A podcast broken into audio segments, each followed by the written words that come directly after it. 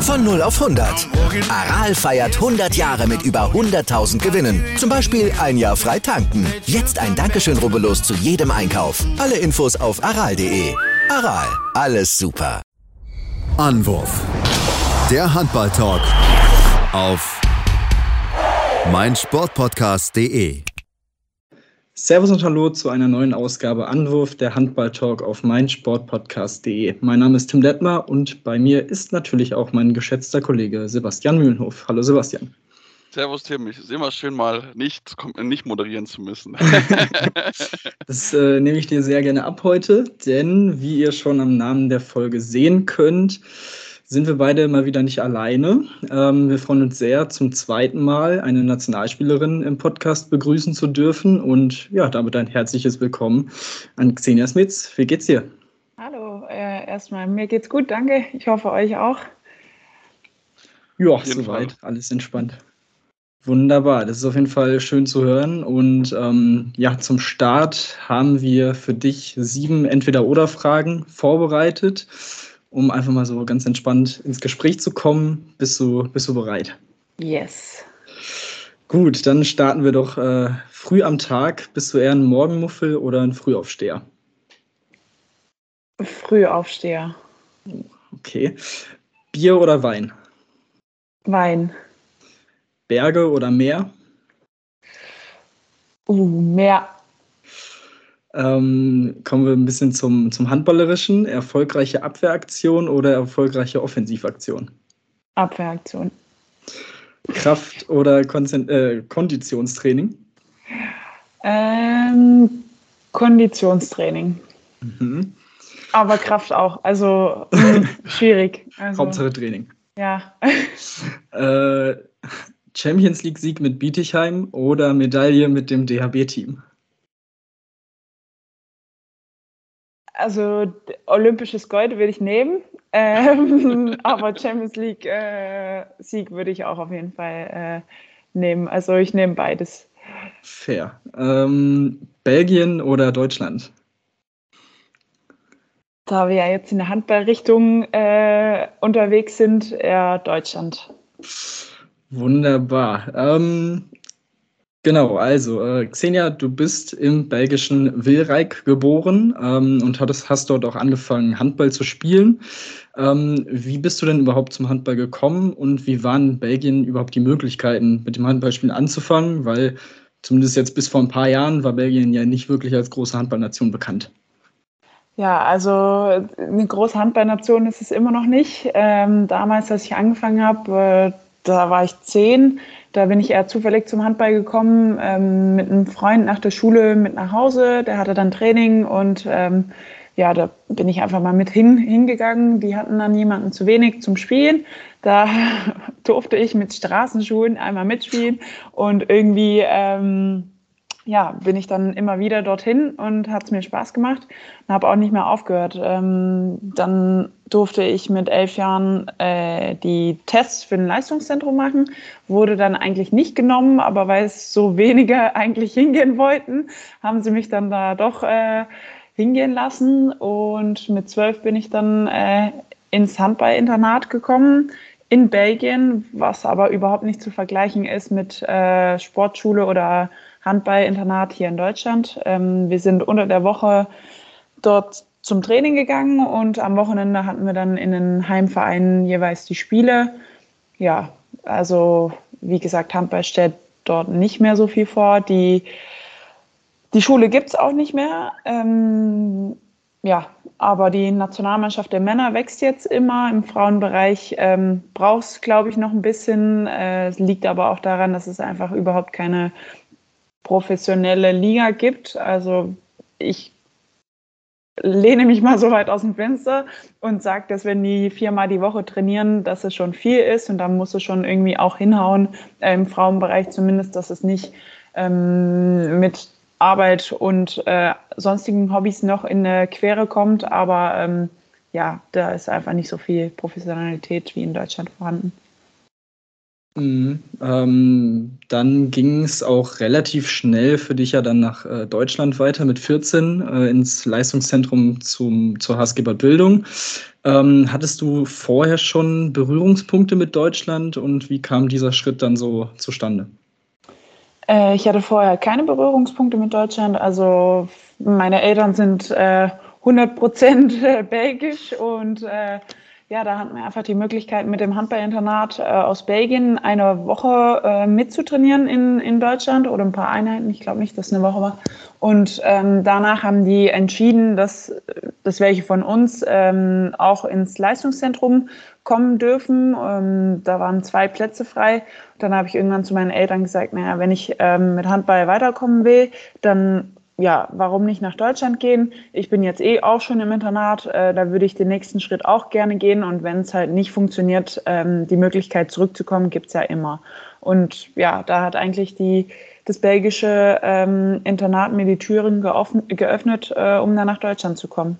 Ja war denn für dich dann schon so früh klar, dass du unbedingt Handball-Profi oder ja professionell Handball spielen willst? Weil ich meine, mit 14, ähm, das ist ja schon relativ früh, du ja erst vier Jahre vor richtig angefangen hast mit Handball.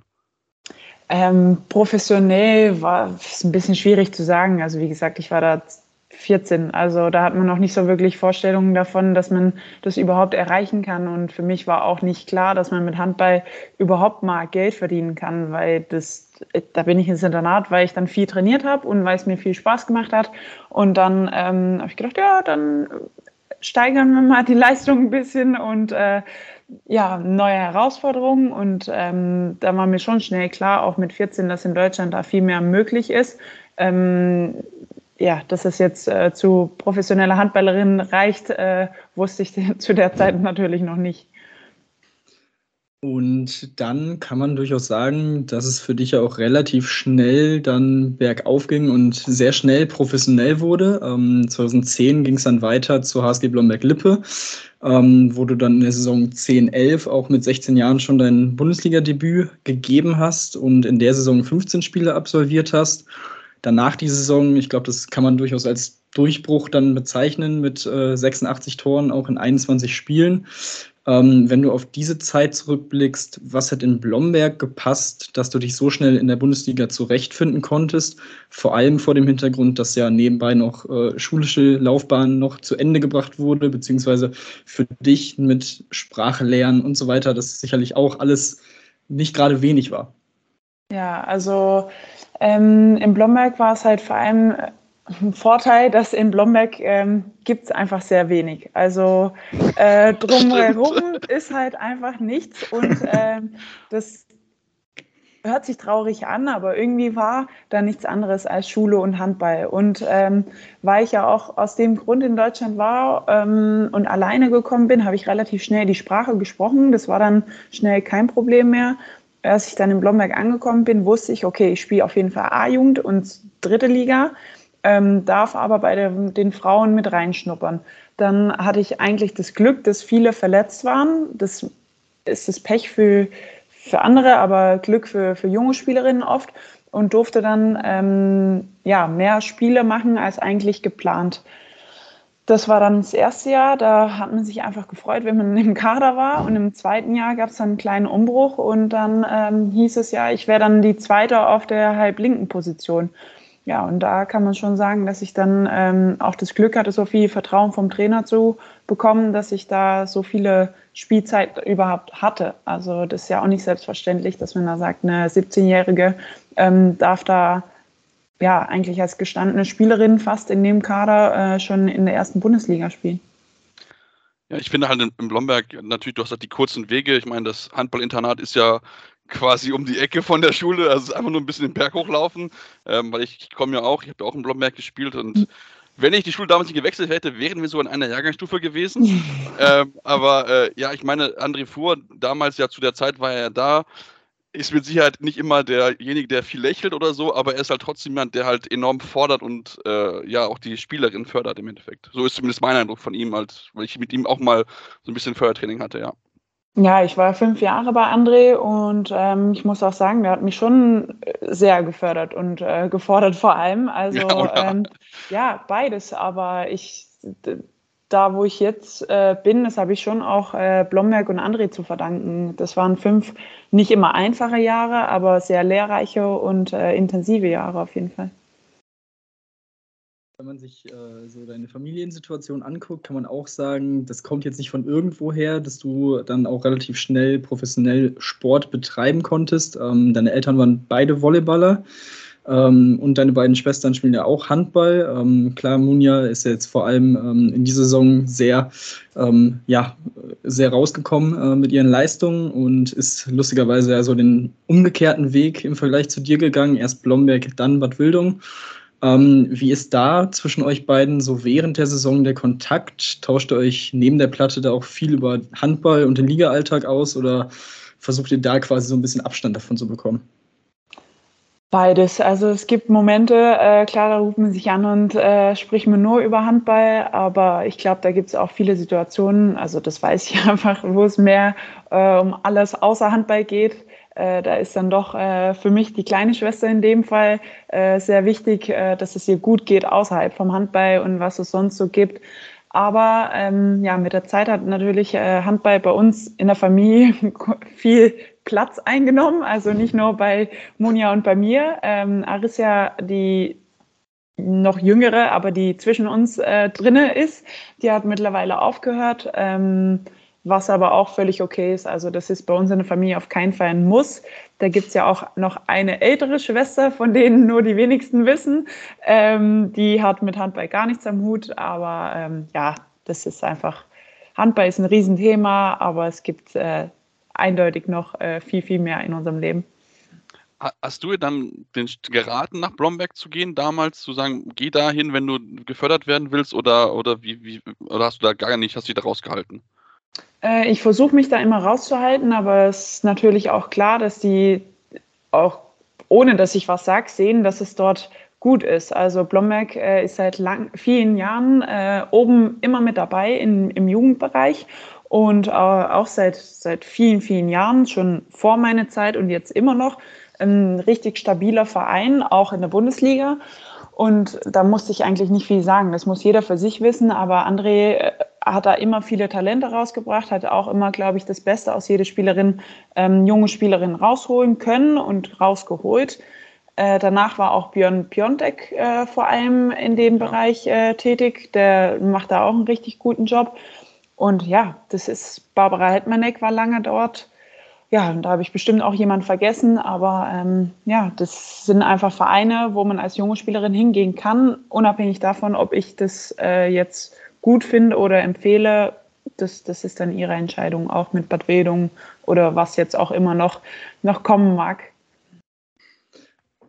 Gut, ähm, ich würde sagen, hier machen wir den ersten, ersten Cut, bevor wir dann gleich ähm, ja, auf die erfolgreichste Zeit wahrscheinlich deiner Karriere blicken und ähm, dann noch einiges mehr zu besprechen haben. Also bleibt dran bei Anwurf, eurem Handball-Talk auf meinsportpodcast.de.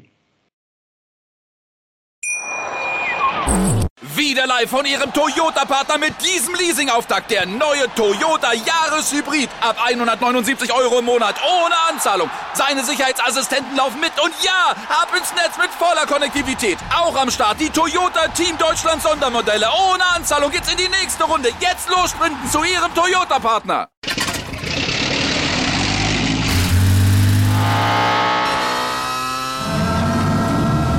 Von 0 auf 100. Aral feiert 100 Jahre mit über 100.000 Gewinnen. Zum Beispiel ein Jahr frei tanken. Jetzt ein Dankeschön, rubbellos zu jedem Einkauf. Alle Infos auf aral.de. Aral, alles super. Hallo und herzlich willkommen zurück bei Anwurf, eurem Handballtalk auf meinsportpodcast.de. Und wie schon vor der Pause angekündigt, schauen wir jetzt auf eine sehr erfolgreiche Zeit von dir, Xenia. Und zwar machen wir einen kleinen Zeitsprung äh, ins Jahr 2015. Äh, dort ging es dann für dich zum französischen Spitzenverein Metz Handball. Ähm, und ja, in Metz wurdest du viermal Meisterin, zweimal Pokalsiegerin. Ähm, da generell, wenn man sich immer mal wieder den deutschen Frauenhandball anguckt und den ausländischen Frauenhandball, ähm, wo würdest du sagen, wie unterscheidet sich der französische Frauenhandball und die Arbeit vor allem in den Vereinen vom deutschen Frauenhandball? Äh, ich glaube, Handball hat in, in Frankreich einfach einen höheren Stellenwert. Ähm, da fängt es an mit Hallenzeiten. Da muss kaum ein Verein kämpfen um ordentliche Hallenzeiten. Äh, da, zumindest im Metz, war es festgelegt, äh, von 10 bis 12 und von 16 bis 18 Uhr ist auf jeden Fall Metz Handball in der Halle. Und da kam eigentlich kein Mensch auf die Idee, uns die Hallenzeiten da wegzuklauen. Ähm, auch schon, weil da keine Schulen in der Halle waren. Aber ähm, das finde ich halt in Deutschland einfach schwierig, dass die meisten Halle, Hallen mit Schulen geteilt werden müssen oder mit ähm, noch andere Vereine. Und wenn die ganzen Mannschaften, ob das jetzt Jugend oder Erwachsenen sind, gar nicht unterkriegt. Ähm, hier im Verein zum Beispiel für die Jugendmannschaften ist es so, dass sie sich manchmal zu dritt eine Halle teilen und ähm, für uns ist es so, dass wir dann gucken müssen, ähm, in, welches, in welche Lücke passen wir eigentlich noch rein von den Zeiten. Ähm, das sind einfach schon andere Bedingungen.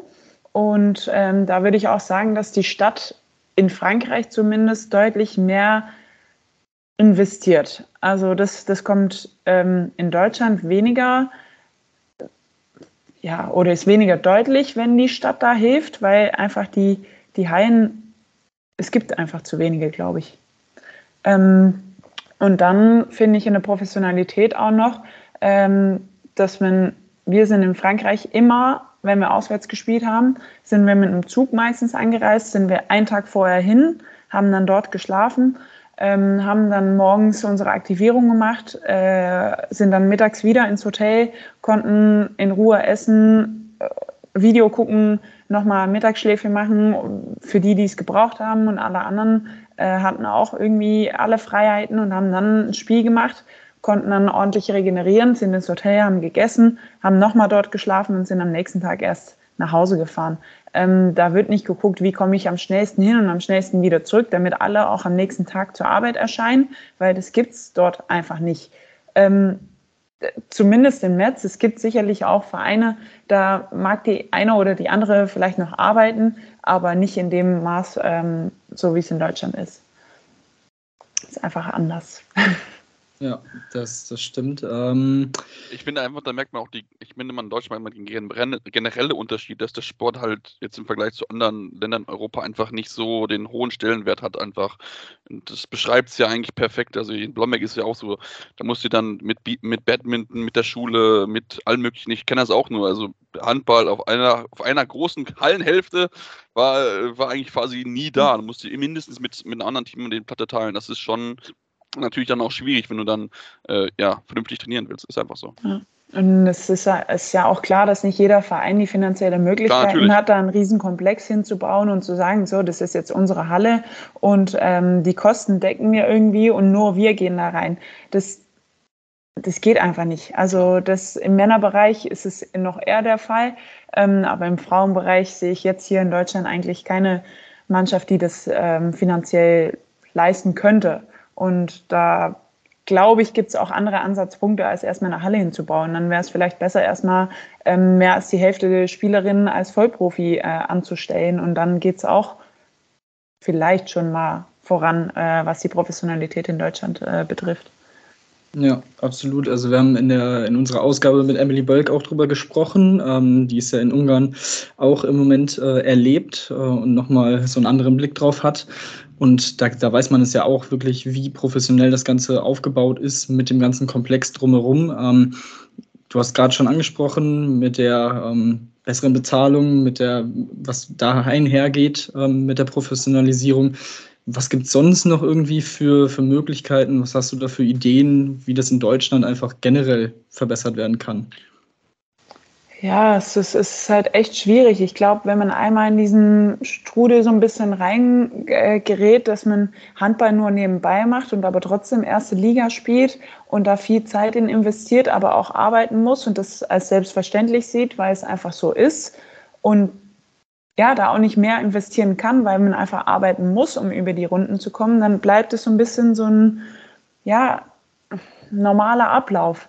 Ähm, es ist nicht jeder in der Lage oder so mutig oder mag auch nicht jeder die Entscheidung treffen, weit weg von zu Hause zu gehen. Es gibt ja auch immer in der Bundesliga noch Spielerinnen, die vielleicht nicht ganz so weit ähm, von der Familie entfernt sind und aber trotzdem äh, sich zufrieden geben mit dieses, ich spiele erste Liga und das reicht völlig aus. Das ist ja auch okay. Es muss nicht jeder international spielen wollen, Nationalmannschaft spielen wollen, aber da glaube ich, so ein Ehrgeiz ja, zu, zu erwecken, da mehr zu machen und auch ja, einfach professioneller arbeiten zu können. Aber es, Ideen, ist immer leicht gesagt, es soll besser werden und es muss besser werden, damit da auch äh, vom Niveau her noch was, äh, noch was geht.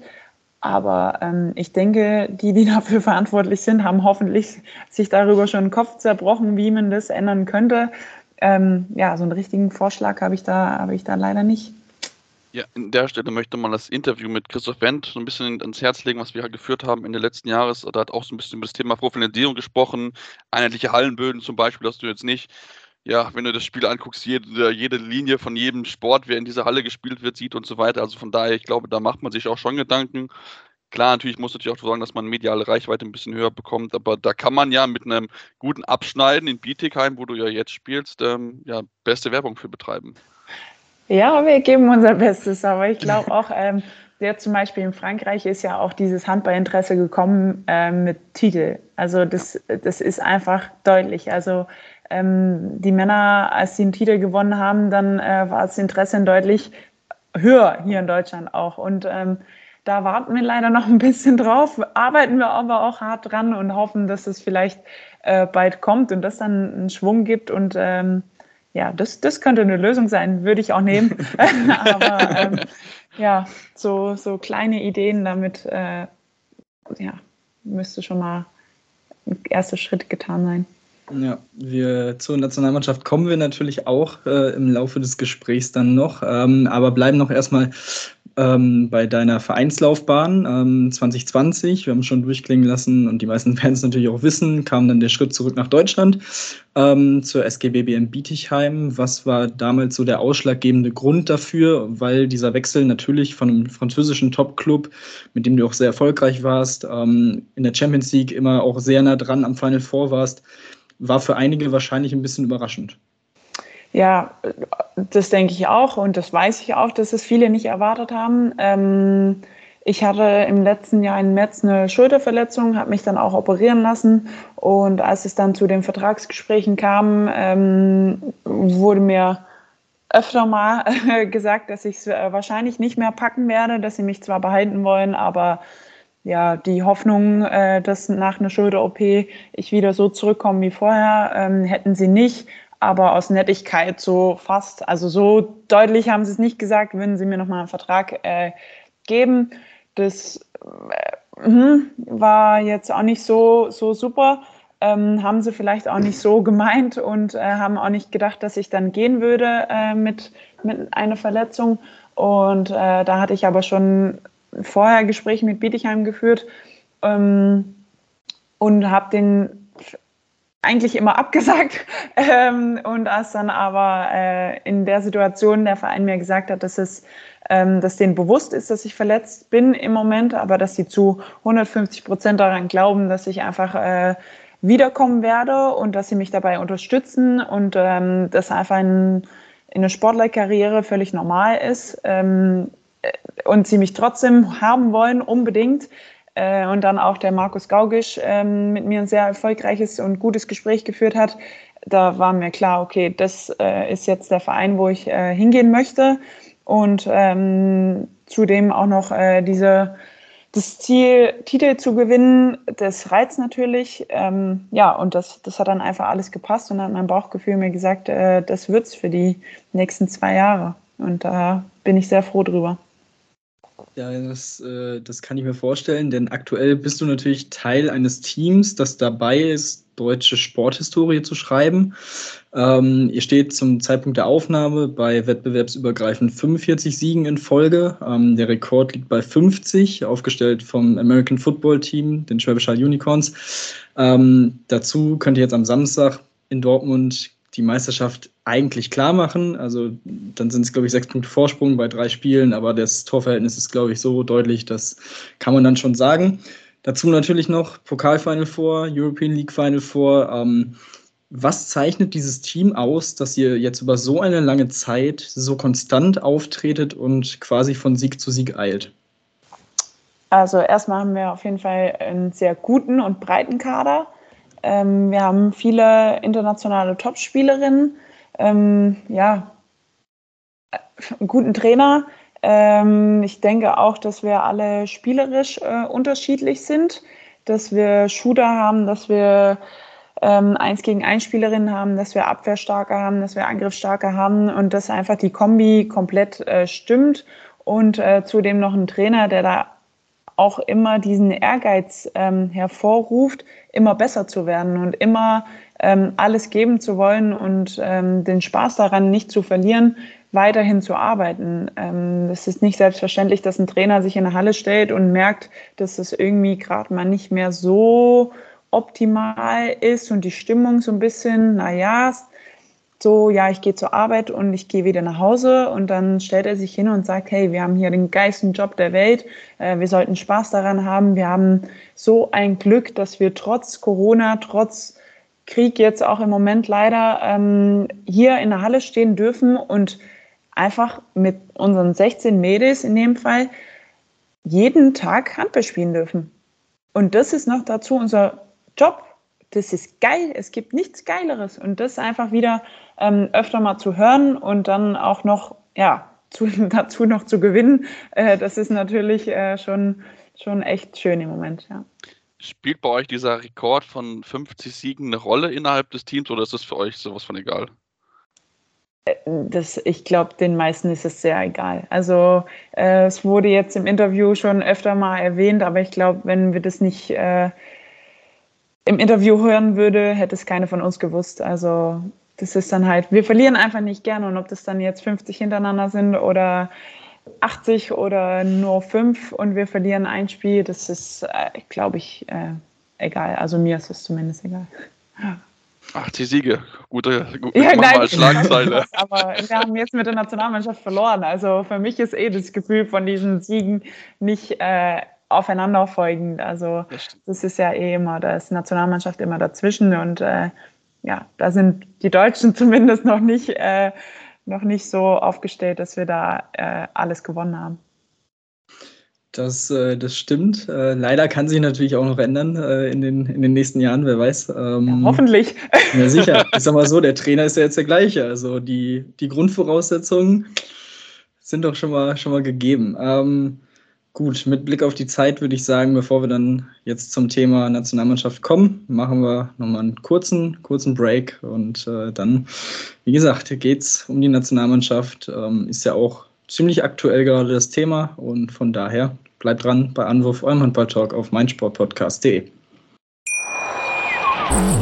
Wieder live von Ihrem Toyota-Partner mit diesem Leasing-Auftakt. Der neue Toyota Jahreshybrid. Ab 179 Euro im Monat. Ohne Anzahlung. Seine Sicherheitsassistenten laufen mit. Und ja, ab ins Netz mit voller Konnektivität. Auch am Start die Toyota Team Deutschland Sondermodelle. Ohne Anzahlung geht's in die nächste Runde. Jetzt los sprinten zu Ihrem Toyota-Partner.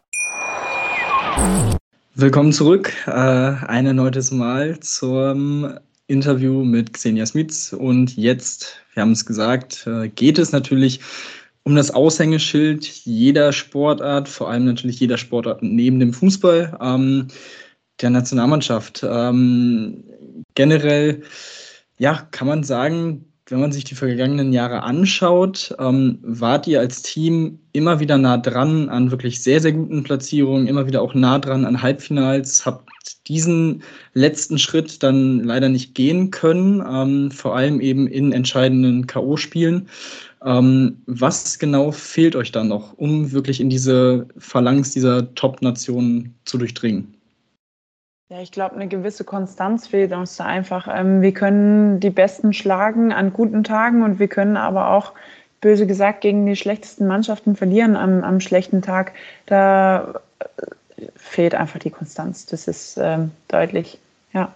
Und die Erfahrung auch sicherlich. Das, ja, das Tim, ja. ich weiß nicht, ob du weißt gerade.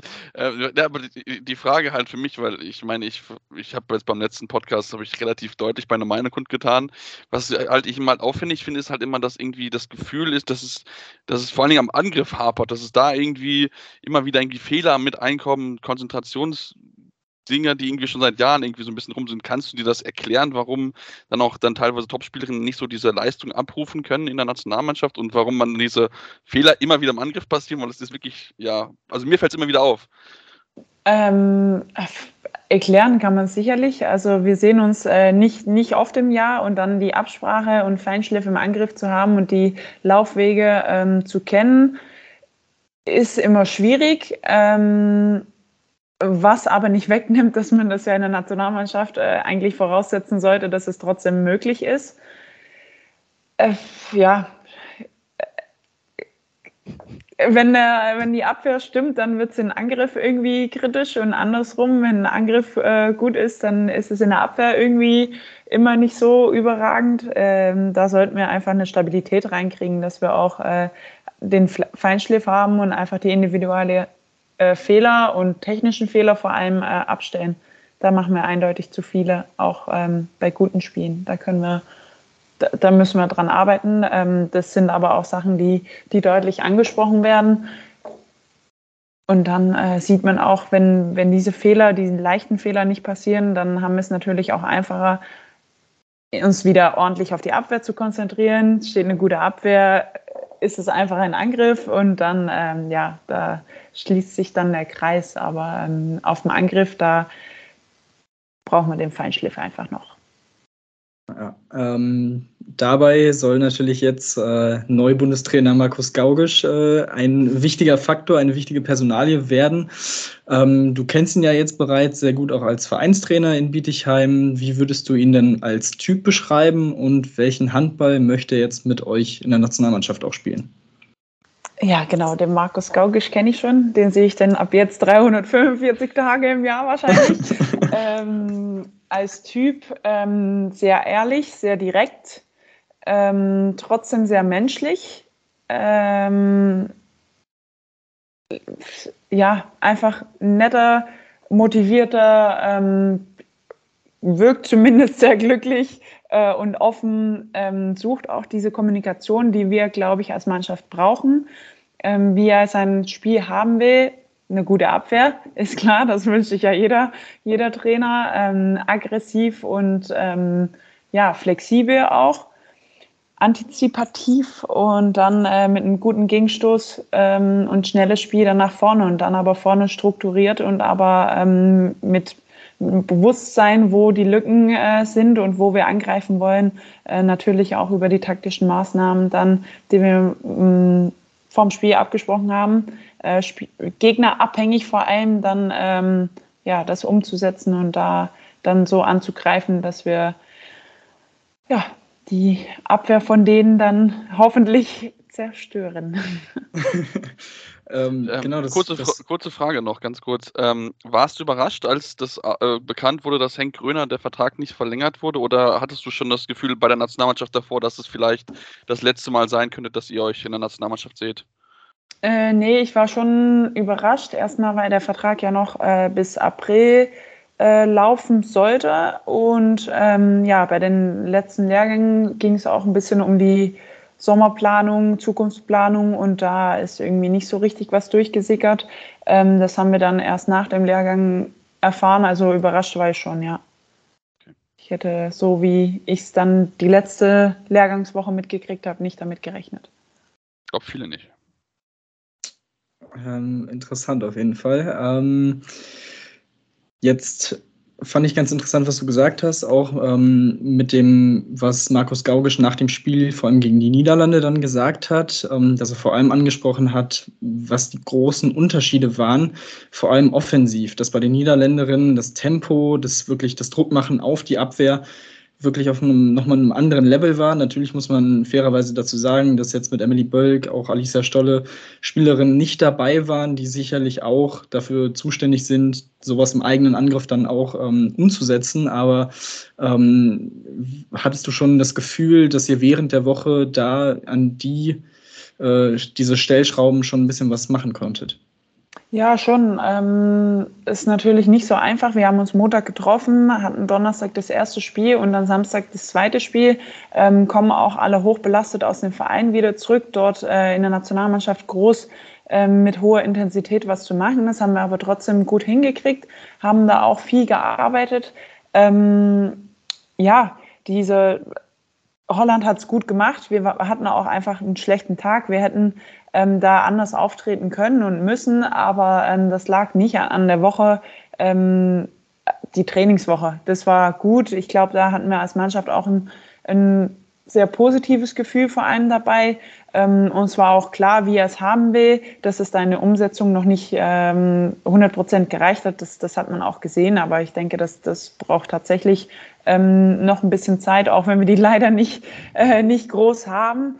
Ähm, hatten, wie du schon gesagt hattest, auch ein paar äh, Verletzte und Kranke ähm, dabei, aber das kann uns immer passieren und ähm, da sollten wir doch versuchen, da alle möglichst ähm, das so hinzukriegen, dass es auch, wenn mal jemand wegfällt, trotzdem noch, äh, noch klappt. Ja, dann ist natürlich dann auch immer so diese, im, im amerikanischen Sport sagt man ja diese Next Man oder in dem Fall Next Woman Up. Äh, Philosophie da. Ähm, jetzt hattet ihr auch ähm, neue Gesichter quasi dabei. Ähm, Isabel Hurst hat ihr Länderspieldebüt gegeben, Letizia Quist, ähm, Marina Michalczyk ähm, war dabei und ähm, ja, wie haben die sich so eingeführt in die Mannschaft und ja, wie war so dein Eindruck von den dreien? Gut, äh, Lisa war ja schon äh, öfter dabei, Letizia auch, die war ja beim letzten Lehrgang schon mit Henk mit dabei. Das war aber durchaus positiv, also auch im Training. Ähm, da sprechen wir eigentlich, glaube ich, äh, alle die, die gleiche Sprache und äh, freuen uns auf Handball und sind da heiß drauf. Die waren super motiviert und auch die Marie, die hat das, äh, hat das gut gemacht. Ähm, da kann man nichts sagen. Äh, fürs erste Mal äh, haben die sich super, super eingefügt, ja. Das ist auf jeden Fall schon mal äh, gut zu hören. Ähm, Gut, äh, dann würde ich mal sagen, dieser Lehrgang, wir haben es schon kurz angeschnitten, hatte eben auch diese beiden Spiele ähm, beinhaltet. Natürlich einmal das EM-Quali-Spiel, das Finale, ähm, was am Ende ein standesgemäßer Sieg wurde und natürlich dann auch die EM-Quali bedeutet für euch. Also auch da natürlich nochmal von uns herzlichen Glückwunsch. Okay. Ähm, und eben diese Niederlage ähm, gegen die Niederländerin. Ähm, du hast gerade schon gesagt, das Fazit alles in allem, es ist durchaus noch Arbeit vor euch, aber ihr wisst auch durchaus, was da noch so ähm, passieren wird. Und natürlich am Donnerstag gab es dann auch die Auslosung ähm, für eben diese Europameisterschaft. Und ähm, ja, es geht nach Montenegro erstmal, nach Podgorica und ähm, gegen Polen, dann den Co-Gastgeber aus Montenegro und es gibt natürlich ein Wiedersehen mit Spanien. wie, war, wie war deine erste Reaktion auf diese Auslosung? Ja, es hätte schlimmer kommen können, es hätte aber auch besser kommen können. Das ist ja eh immer so ja. ein bisschen äh, doppelt. Also ja, EM, da gibt es irgendwie keinen, äh, wo man sagt, ja, easy äh, wird schon. Also da weiß man einfach, da muss man ähm, zu 100 Prozent jedes Spiel da sein. Und ähm, ich glaube, es ist möglich, aber wir müssen ähm, ja alles geben, wie immer. Wie sehr freust du dich schon auf dieses Spiel in Podgorica gegen Montenegro? Also ich könnte mir vorstellen, also Klopf auf Holz, aber das sollte ja jetzt zuschauertechnisch auch auf jeden Fall so bleiben, wie es im Moment ist. Also wirklich ein volles Haus dann sein. Äh, wie es da jetzt schon, auch wenn es noch ein bisschen hin ist, so kribbelt es da schon, wenn man so daran denkt. Ja, ich meine, wir haben ja alle äh, in letzter Zeit genug auf Zuschauer verzichtet, dass dann jetzt ist es mir mittlerweile egal, ob die für oder gegen uns sind. Hauptsache die Hütte brennt. ähm, nee, äh, freuen wir uns natürlich drauf. Wir hoffen auch, dass es oder ich hoffe sehr, dass es auch weiterhin mit Zuschauern stattfinden kann. Ich glaube, ja. das wird, das wird glaube ich, ein richtig heißer Tanz, glaube ich. Mhm. Also Montenegro, montenegrinische Fans. Mhm Boah, das wird hart. Das ist immer so. Dann am besten noch Oberkörper frei auf der Tribüne und schreien ja, und. Ah, Mindestens zehn cool. Bier vornein getrunken. Ja, nehme ich, nehme ich. Ja, Freue ich mich drauf. Und wie würdest du, äh, du hast es gerade schon gesagt, es ist natürlich bei der Europameisterschaft, es ist, wenn man drauf guckt, wahrscheinlich qualitativ noch mal höher anzurechnen als eine Weltmeisterschaft, weil man eben nicht solche Exoten, sag ich mal, dabei hat. Ähm, aber wie würdest du euch da in der Gruppe im Moment so einordnen, grob? Also ich hatte dasselbe Gefühl, so vor allem natürlich aus Top 1 hätte es nochmal deutlich äh, schwieriger werden können. Ich glaube, dann wäre es eine absolute Horrorgruppe gewesen. Also wenn man da noch auf Frankreich oder Norwegen getroffen wäre, ja. Ne? Stehe ich gar nicht. so, also, äh. richtige, das ist die richtige Einstellung. Ähm, aber genau, also wie gesagt, Spanien habt ihr natürlich jetzt schon noch nicht so lange her äh, gegen gespielt im WM-Viertelfinale. Du hast es auch schon gesagt es hat nicht alles gepasst bei euch, aber ihr hättet, es ist durchaus ein Duell auf Augenhöhe. Montenegro muss man dann mit dem Heimpublikum, wahrscheinlich kann es dann ähnlich sein. Also. Ich glaube, wenn wir gut drauf sind, dann schlagen wir aus dieser Gruppe jeder. Also jede Mannschaft. Das, äh, davon bin ich überzeugt. Aber wir müssen halt gut drauf sein und Leistung zeigen. Aber das ist ja immer ähm, mit nur äh, 50 Prozent von dem, was wir können, äh, reicht es für uns international einfach nicht. Also da gehe ich aber auch davon aus, dass es jeder weiß und dass wir äh, mindestens bei 85 Prozent sind. Äh, immer hoffentlich. Das, äh, ja, das würde auf jeden okay, Fall schon. Darf auch 90 oder 5, also 85 aufwärts, aber ähm, ja, einfach, wenn jeder immer 100 Prozent gibt von dem, was sie an dem Tag äh, geben kann, dann glaube ich, können wir aus ja. dieser Gruppe jede Mannschaft schlagen. Ja. Dass man quasi so eine, so eine konstante Basis auf jeden Fall hat, auf der man ja. sich bewegt und so diese Ausreißer nach oben und unten quasi dann, dann vermeiden sollte. Ja. Inwieweit ist es denn für euch eine Umstellung, jetzt schon einen Monat früher zu spielen? Weil durch die Fußball-WM findet es ja nicht im Dezember statt, sondern erst schon im November. Ähm, ist dir das egal oder ähm, ja, ist ein bisschen ungewohnt. Also wir werden zur Vorweihnachtszeit zu Hause sein. Das gab es, äh, glaube ich, schon ewig nicht. Aber ähm, ja, es ist äh, einfach ungewohnt. Also äh, dazu sagen, ja, die Fußballer sind jetzt dran, äh, wir schieben Handball mal ein bisschen nach vorne, macht irgendwo Sinn, aber irgendwo ist es auch schade, dass wir da äh, jetzt anders spielen, äh, aus fußballerischen Gründen. Aber ähm, ja. Eig eigentlich kann man das ja zum Vorteil nutzen, weil ja keiner will ja die Fußball-WM in Katar gucken. Also ja, klar wäre eigentlich ja prädestiniert dafür, dass man das dann guckt. Nein, aber es ist vor allem, glaube ich, auch für die Vereine ein bisschen schwierig zu sagen, wir spielen nur ein paar Spiele und dann sind die Mädels äh, erstmal vier bis sechs Wochen weg und dann geht es wieder los.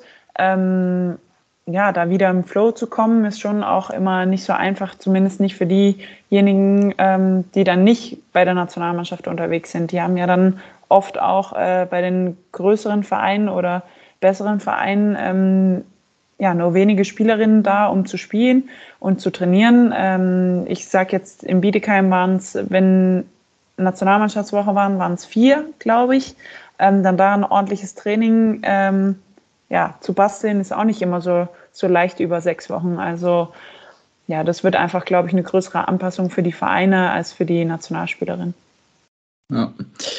Gut, dann würde ich sagen, machen wir jetzt ein letztes Break und danach gibt es auf jeden Fall nochmal ein Thema, was äh, Sebastian und ich auch in den vergangenen oder vor ein paar Wochen schon mal ähm, hier auf den Tisch gebracht haben. Von daher könnt ihr euch jetzt in der Pause überlegen, was es sein könnte und dann bleibt ihr dran bei Anwurf, eurem Handball-Talk auf meinsportpodcast.de. Wieder live von Ihrem Toyota-Partner mit diesem Leasing-Auftakt. Der neue Toyota Jahreshybrid. Ab 179 Euro im Monat. Ohne Anzahlung. Seine Sicherheitsassistenten laufen mit. Und ja, ab ins Netz mit voller Konnektivität. Auch am Start die Toyota Team Deutschland Sondermodelle. Ohne Anzahlung geht's in die nächste Runde. Jetzt los zu Ihrem Toyota-Partner.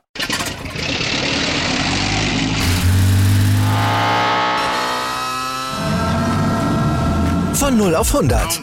Aral feiert 100 Jahre mit über 100.000 Gewinnen. Zum Beispiel ein Jahr frei tanken. Jetzt ein Dankeschön, rubbellos zu jedem Einkauf. Alle Infos auf aral.de. Aral, alles super. Und ein letztes Mal herzlich willkommen zurück bei Anwurf, eurem Handball-Talk auf meinsportpodcast.de. Mir ist gerade aufgefallen, ich habe den Namen des Formats noch gar nicht genannt. Wir sind hier natürlich bei 60 Minuten mit Xenia Smith. Gut, dass dir das jetzt auffällt. Ja, ich sag mal so, ich habe, ja, ja, gut. Ähm, und besser spät als nie, deswegen, genau. wir biegen ja langsam hier auf die Zielgeraden ein ähm, mit diesem letzten Teil und haben jetzt natürlich, ich habe es gesagt, ein Thema, das wir zusammen auch schon besprochen haben vor ein paar Wochen im Podcast, und zwar, wenn du die Möglichkeit hättest, eine Regel im Handball zu verändern, welche wäre es und warum? Da haben wir uns jetzt gedacht, das könnte natürlich ganz interessant sein, auch mal eine Spielerin sowas zu fragen. Ja, interessante Frage. Ähm, also ich muss sagen, dieses mit dem siebten Feldspieler ohne Leibchen, das ist immer noch was, wo ich sage, manchmal, ich verstehe es einfach nicht. Irgendwie war da mehr, ja, war es einfach anders, wenn man noch ein Leibchen anziehen musste und genau diese Spielerin oder Spieler raus musste und Torwart wieder rein oder doch mal ins Tor. Und das war eigentlich so die Situation, wo ich gedacht habe, oh, geil. Und dass es das nicht mehr gibt, ich weiß nicht, ob ich wirklich zurück ändern würde, aber hm, ja, die gefällt mir irgendwie nicht so gut. Also das würde ich schon vielleicht irgendwie ändern. Ansonsten bin ich eigentlich zufrieden mit der Regel. Okay, ähm, ja, das ist auf jeden Fall auch ein natürlich großer Kritikpunkt oder Streitpunkt jetzt über die letzten Jahre äh, gewesen, seitdem es geändert wurde. Ähm, ja, es gibt natürlich Mannschaften wie die portugiesischen Männer, wie jetzt auch Kiel natürlich am letzten Wochenende. Wenn es funktioniert, ist es natürlich auch sehr durchaus beeindruckend zu sehen, wie man das Ganze dann taktisch auch nutzen kann zu seinem Vorteil. Aber es kann halt auch umgekehrt sein, wenn es nicht funktioniert und du, du, du dir dann irgendwie fünf, sechs leere Tore fängst, sieht es halt für den Zuschauer, finde ich, auch nicht wirklich schön aus.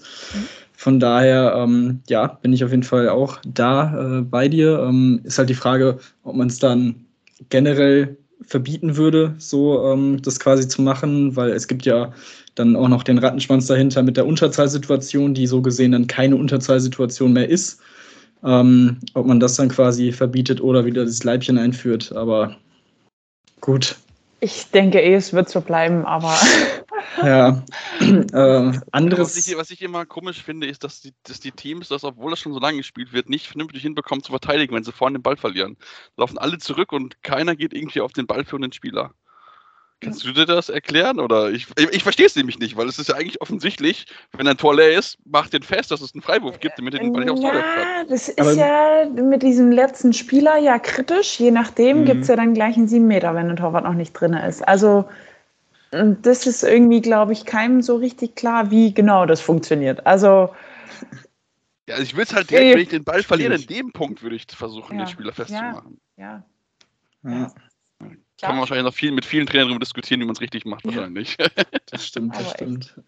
Und ein anderes Thema ist natürlich das passive Spiel, das Zeitspiel, die Regel dahinter, ähm, die ja dann jetzt auch zum Sommer hin nochmal modifiziert wird, dass nur noch vier Pässe erlaubt sind. Ähm, wie, wie stehst du zu der Regel? Findest du diese Anpassung gut oder fandest du es jetzt mit den sechs Pässen auch schon, schon in Ordnung? Wie, wie siehst du das?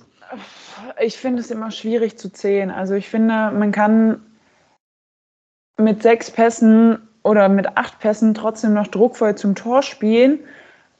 Oder man kann halt gar nicht zum Tor spielen und trotzdem diese sechs Pässe nehmen. Also das fand ich auch leider früher ein bisschen besser, dass es einfach nach Gefühl entschieden wurde. Gehe ich gar nicht zum Tor, wird gleich abgepfiffen. Äh, Versuche ich zumindest, dann kann es von drei, vier, fünf, sechs, sieben vielleicht auch mal ähm, ja, Pässen doch noch irgendwie möglich gemacht werden. Aber ja, das auf vier zu reduzieren ist halt schon auch äh, ja, ein bisschen schwierig. Aber am besten gar kein Zeitspiel. Also. Ja. was hältst du denn von der Shot Clock? Nee, nee, nee, nee, nee, nee. Nee.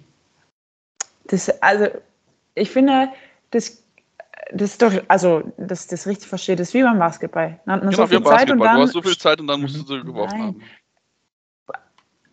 Das kann ich mir überhaupt nicht vorstellen. Wie soll das im Handball funktionieren? Ich meine, da muss ich ja schon fast nicht mehr auf die Pässe achten, sondern gucken, wie viel Zeit brauche ich denn für eine Kreuzbewegung, wenn ich vielleicht mein Außen hole oder eine Rolle spiele, meinen Kreisläufer hole oder sowas, dann muss man das ja nicht mehr nach Pässen messen, sondern nach Zeit. Und das kann ich mir überhaupt nicht vorstellen, dass ich im Training stehe und dann vielleicht auch mal im Training time und gucke, oh, wie lange ging dieser Spielzug jetzt wirklich ohne Unterbrechung und wenn es dann noch einen Foul gibt, wie berechnet man das dann? Also wenn der Ball mal wegfliegt, ist es dann noch dazu oder nicht? Oder also das kann ich mir überhaupt nicht vorstellen. Passend zum Handball ist es für mich überhaupt nicht. Ich Aber da gehen die Meinungen sicherlich auch auf. Ja, natürlich. Also ich, also, ich genau, finde es auch schwierig. Ja. Ja, also, also, ich bin eigentlich, ich bin, ich bin eigentlich ein Fan davon, weil du dann wirklich eine klare Zeit hast, aber natürlich, du hast recht, du musst, du musst gucken, okay, wie lange darf ein Angriff dauern? Machen wir 40 Sekunden, machen wir 50 Sekunden ähm, und dann natürlich, was passiert bei Einwurf, bei Freiwurf, ähm, wo setzt du die Zeiten wieder zurück? Ich meine, beim Basketball ist, glaube ich, 14 Sekunden, mhm. glaube ich, nach dem Foul, wenn es kein ja. Freiwurf, glaube ich, ist, also von, also quasi 10 Sekunden runter. Ja, schwieriges, schwieriges Thema, aber man redet halt drüber, weil halt diese Regel halt so, so ja, ja, ja. lasch ist. Ja, vor allem, also natürlich gäbe es dann, wenn man das wirklich forcieren wollen würde, sowas einzuführen, gäbe es dann natürlich die Idee zu schauen, was oder wie lange dauert so ein durchschnittlicher Angriff ähm, und daran das quasi zu messen. Ähm, das heißt, es wären auf jeden Fall wahrscheinlich jetzt nicht 24 Sekunden. Ich glaube, das wäre auch deutlich zu wenig, wenn man sich, also ne, äh, wenn man sich das anguckt. Aber mindestens 40 Sekunden, Also ich muss sagen, ich, sagen. ich, glaube, mindestens. gegen manchen, manchen Mannschaften in der Bundesliga bei uns wäre es fast so, dass ich sagen würde, die Gegner greifen so um die 40, 50 Sekunden ja. an und wir kriegen 15. So fühlt sich manchmal an. Also ich glaube, das ist halt mannschaftabhängig. Ich mhm. kann nicht ähm, und vor allem spielerabhängig. Wenn ich eine Mannschaft mit vier, viele dynamische Spielerinnen habe, dann kann ich denen keine 50 Sekunden geben. Das ist irgendwie dann auch nicht passend zu dem Spiel. Also es ist echt schwierig. Also ich, ja, weiß nicht. Ich höre da gerne andere. Meinungen an, aber oh ja. Gott, vielleicht gehe ich dann doch noch zu einer anderen Sportart oder so. dann dann wird es zum Volleyball. Ja. Basketball vielleicht dann doch direkt. So. ah, ja, so. Weiß ich nicht. Aber das könnte ich nicht, glaube ich. Einmal drei Schritte, immer drei Schritte. Das ist nichts mit zwei das Schritte stimmt. da beim Ja, Basketball. wobei, man muss mal ja sagen, also ich finde, drei Schritte Regeln werden sehr großzügig für die Spieler und Spielerinnen ausgelegt. Ich weiß gar nicht, was du meinst. Also. Also ich bin ja Schiedsrichter und ich, ich zähle ja ab und an mal mit und da habe ich das eine oder andere Mal fünf geschrieben, wo nicht abgepfiffen wurde. Aber das ist ja auch so eine Gefühlssache. Also bei manchen Spielerinnen hat man schnell das Gefühl, es sind Schritte und bei anderen überhaupt ja. nicht. Und andersrum genauso. Und dann denke ich mir manchmal, ey, sag mal, hackt's eigentlich? Die läuft da schon mit sieben Schritte durch und ich mache gerade mal den zweiten und es wird schon abgepfiffen. Also ja, mein Schiedsrichter Lehrwart hat mir erzählt, wenn es unnatürlich aussieht, dann auf jeden Fall abpfeifen. Ja, wenn gezögert wird auch. Ha? Wenn gezögert genau, wird auch. Ich würde nicht tauschen wollen mit den Schiedsrichtern, muss ich auch ehrlich sagen. Das, ja. das Leben als Schiedsrichter ist nicht so einfach, das stimmt, ja. ja. Aber ja. Ja. Ist auch. Die müssen auch mal gelobt werden, eigentlich. Ich würde nicht tauschen wollen. Es ist auch nicht einfach. Ja. Naja, das größte, das größte Lob für Schiedsrichter ist ja eigentlich, wenn nach dem Spiel keiner über sie redet. Ne? Also das ist dann natürlich auch immer so, so, eine, so eine Geschichte. Ne? Also, ja, glaub, glaub mir, wenn du, das äh, Schiedsrichter freust sich auch schon mal, wenn du hörst, du hast gut gepfiffen. Also das ist schon, ich, ich gibt, da gibt es Geschichten, wo du mich manchmal eigentlich echt freust, dass du dir erzählt hast, hast du so gut gemacht. Ja, das glaube ich also, weil tatsächlich. halt die Fans halt runterbrüllen, dass du sowieso immer alles falsch machst. Ja, das glaube ich tatsächlich. Aber ich finde zum Beispiel für uns als Spieler oder Spielerin auch sehr angenehm, wenn Schiedsrichter zugänglich sind und da einfach ja. auch also ich muss mit denen keinen Smalltalk haben auf dem Spielfeld, aber wenn man einfach auch mal vielleicht ein Feedback kriegt von, oh ja, ich weiß, es waren Schritte und ich habe es nicht gepfiffen oder so, mhm. auch ein Gefühl dafür kriegt, okay, wie schätzen sie sich jetzt selber ein oder wie offen ist man da mit, ja, hier ein bisschen aufpassen oder so. Der, ah, ich wurde letztens mal angebrüllt vom Schiedsrichter fast, da habe ich auch gedacht, okay, jetzt Oh, da hätte ich am liebsten schon auch zurückgebrüllt, macht man nicht, aber dann denke ich, es ist auch nicht einfach, das verstehe ich schon. Wenn man dann zum dritten Mal zum Schiedsrichter böse guckt, weil die Blicke habe ich auch drauf, das böse Gucken zum Schiedsrichter, das, das weiß ich und das tut mir auch wirklich leid, aber ja, dann einfach mal so ein, vielleicht ein Zeichen zu kriegen, ja, ich weiß oder nee, jetzt komm mal wieder runter. Also das ist schon diese ja, Kommunikation vielleicht auch zwischen Schiedsrichter und Spieler, das macht schon auch viel, vieles einfacher, finde ich. Und dann schätzt man das auch mehr, wenn es mal nicht so gut läuft oder doch sehr gut läuft. Also, ja. Hast du denn Lieblingsgespann bei den Schiedsrichtern, frage ich dich jetzt mal. Okay. Nein. Alle, alle gut, alle gut. alle, alle gut. super, alle super.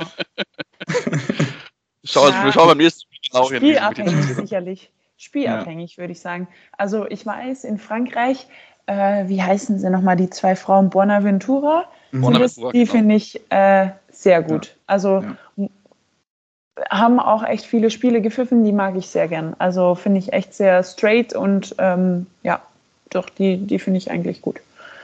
Wobei ich generell ja auch sagen muss, in Europa, wenn man es jetzt vor allem so mit den US-Sportligen vergleicht, habe ich zumindest so das Gefühl von außen, dass die Schiedsrichter doch deutlich kommunikativer sind und auch äh, so ein bisschen, also du hast ge das Gefühl in der NBA, wenn ein Spieler mal kurz hingeht, dann kriegt er, muss er immer das, äh, immer Angst haben, genau, das Technical Foul zu bekommen. Also das ist. Ja, es ist bestimmt auch immer die Art und Weise, wie man da was sagen ja. mag. Und das ist auch, wenn es ein heftiges Spiel ist, dass man dann nicht immer sagt, äh, Entschuldigung, aber äh, die Zeit ist ja auch da gar nicht da, aber ähm, ja. dass man auch ein bisschen ein Gefühl dafür kriegt, wie ist das Spiel, wie lasse ich es zu oder auch nicht oder wie können wir schnell, aber trotzdem irgendwie vernünftig, ähm, das, das verstehe ich ja schon auch, dass man dann Respekt auch will von Spieler und Spielerinnen, um Gottes Willen, aber das stimmt, dort ist es schon sehr konsequent, würde ich es mal nennen.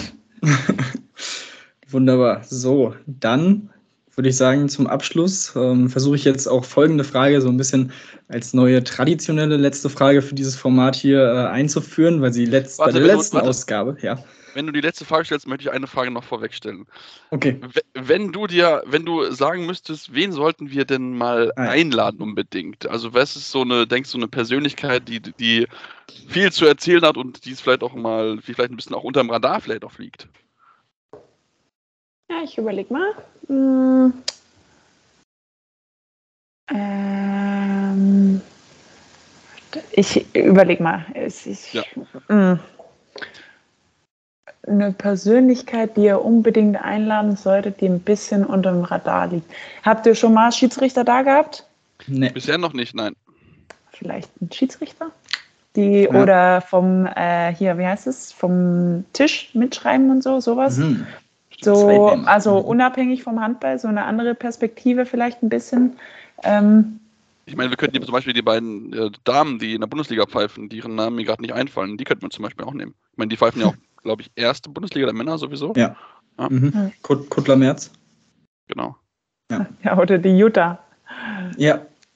Die, äh, Zum Beispiel, stimmt, die hat die auch sehr viel internationale Erfahrung und ähm, ja. Ja, das so. stimmt, das stimmt in diese also Richtung zu der, äh, zu, zu, der habe ich einen relativ äh, kurzen Dienstweg in Dortmund in der Geschäftsstelle, von daher könnten wir ja, das Tim, dann ist es ja quasi jetzt zwangsläufig, was du zu tun hast. ja. Also jetzt mal unabhängig von Spieler und Spielerinnen, also ja. ich denke, jeder Spielerin und Spieler hat was zu erzählen, aber da ähm, ja, geht es ja. nochmal in eine andere Richtung. Das ist auf jeden Fall ein sehr, sehr schöner Input. Von daher, das werden wir auf jeden Fall mitnehmen. Ähm, kommen wir zur jetzt offiziell auch traditionell letzten Frage, ähm, weil sie, wie gesagt, bei der letzten Ausgabe Joel Bierlim auch sehr gut gefallen hat und sehr gut ankam. Ähm, klar, ihr habt als Spielerin natürlich auch einen sehr eng getakteten Spielplan, vor allem natürlich, wenn es dann international ähm, auch Spiele gibt und so weiter. Aber es gibt ja auch mal ein paar freie Tage hier und da. Ähm, von daher die Frage, wie würdest du deinen perfekten Tag beschreiben, ähm, wenn du frei hast, um einfach mal abzuschalten? Okay, also ähm, natürlich ein bisschen wetterabhängig. Ähm, mhm. Schlechtes Wetter eher so Couch Potato. Ähm, gutes Wetter, äh, schlafen, aufstehen, frühstücken, Fahrrad schnappen, Ziel aussuchen, ob jetzt, äh, hört sich blöd an, Biergarten oder Ausschank oder was auch immer, ähm, Treffen mit Freunden auf dem Kaffee, Schützenfest, auch immer gerne natürlich ähm, hinradeln, dort äh, gemütlich in der Sonne ein bisschen Zeit verbringen und dann äh, zurückradeln, abends vielleicht nochmal was essen gehen oder einen Grill anschmeißen. Wenn ich zu Hause mit der Family bin, sieht es aber auch schon wieder ganz anders aus. Dann nutzt man einfach jeden, äh, jede freie Minute. Ähm, ja, doch zur Oma, das hat man dann irgendwie alles so selten. Also das ist äh, bisschen ortsabhängig, äh, ja, jahreszeitabhängig und vor allem äh, wetterabhängig. Aber am besten äh, richtig genießen, bisschen bewegen, Spaß haben und äh, einfach mal keinen festen Terminplan. Das wäre so der optimale freie Tag.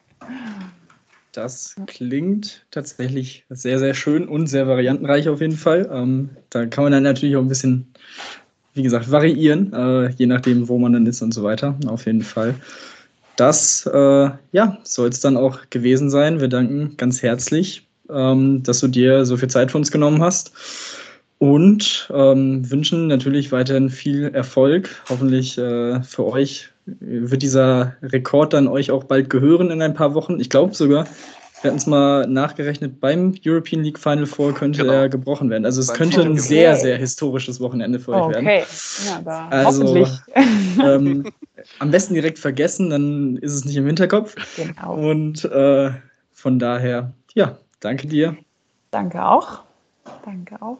Und äh, genau, äh, ansonsten hoffen wir natürlich, dass äh, euch Zuhörerinnen und Zuhörern äh, das Interview gefallen hat. Ähm, Abonniert natürlich unsere Social Media Kanäle, ganz klar. Ähm, wird einiges noch kommen in den nächsten Wochen. Ähm, sind wir noch ein bisschen dabei auszuchecken, was wir jetzt genau da machen wollen.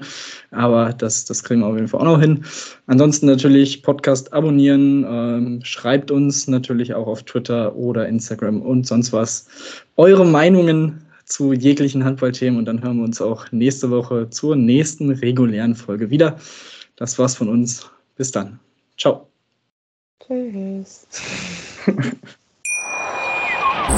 Wieder live von Ihrem Toyota-Partner mit diesem Leasing-Auftakt. Der neue Toyota Jahreshybrid. Ab 179 Euro im Monat. Ohne Anzahlung. Seine Sicherheitsassistenten laufen mit. Und ja, ab ins Netz mit voller Konnektivität. Auch am Start die Toyota Team Deutschland Sondermodelle. Ohne Anzahlung geht's in die nächste Runde. Jetzt los sprinten zu Ihrem Toyota-Partner.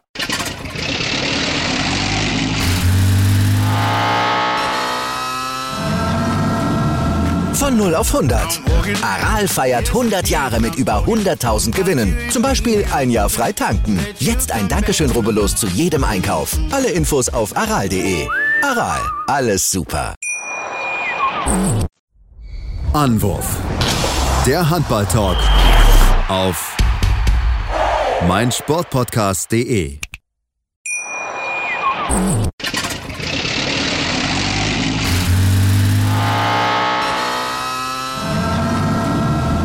0 auf 100. Aral feiert 100 Jahre mit über 100.000 Gewinnen. Zum Beispiel ein Jahr frei tanken. Jetzt ein Dankeschön, rubbellos zu jedem Einkauf. Alle Infos auf aral.de. Aral, alles super. Ich habe mich natürlich schockverliebt, weil die war wirklich ganz, ganz klein. So begann die Mensch-Hund-Beziehung zwischen Christina und Tierschutzhund Frieda.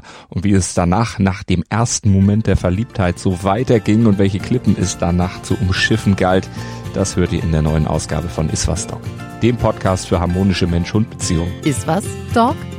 Mit Malte Asmus. Überall, wo es Podcasts gibt.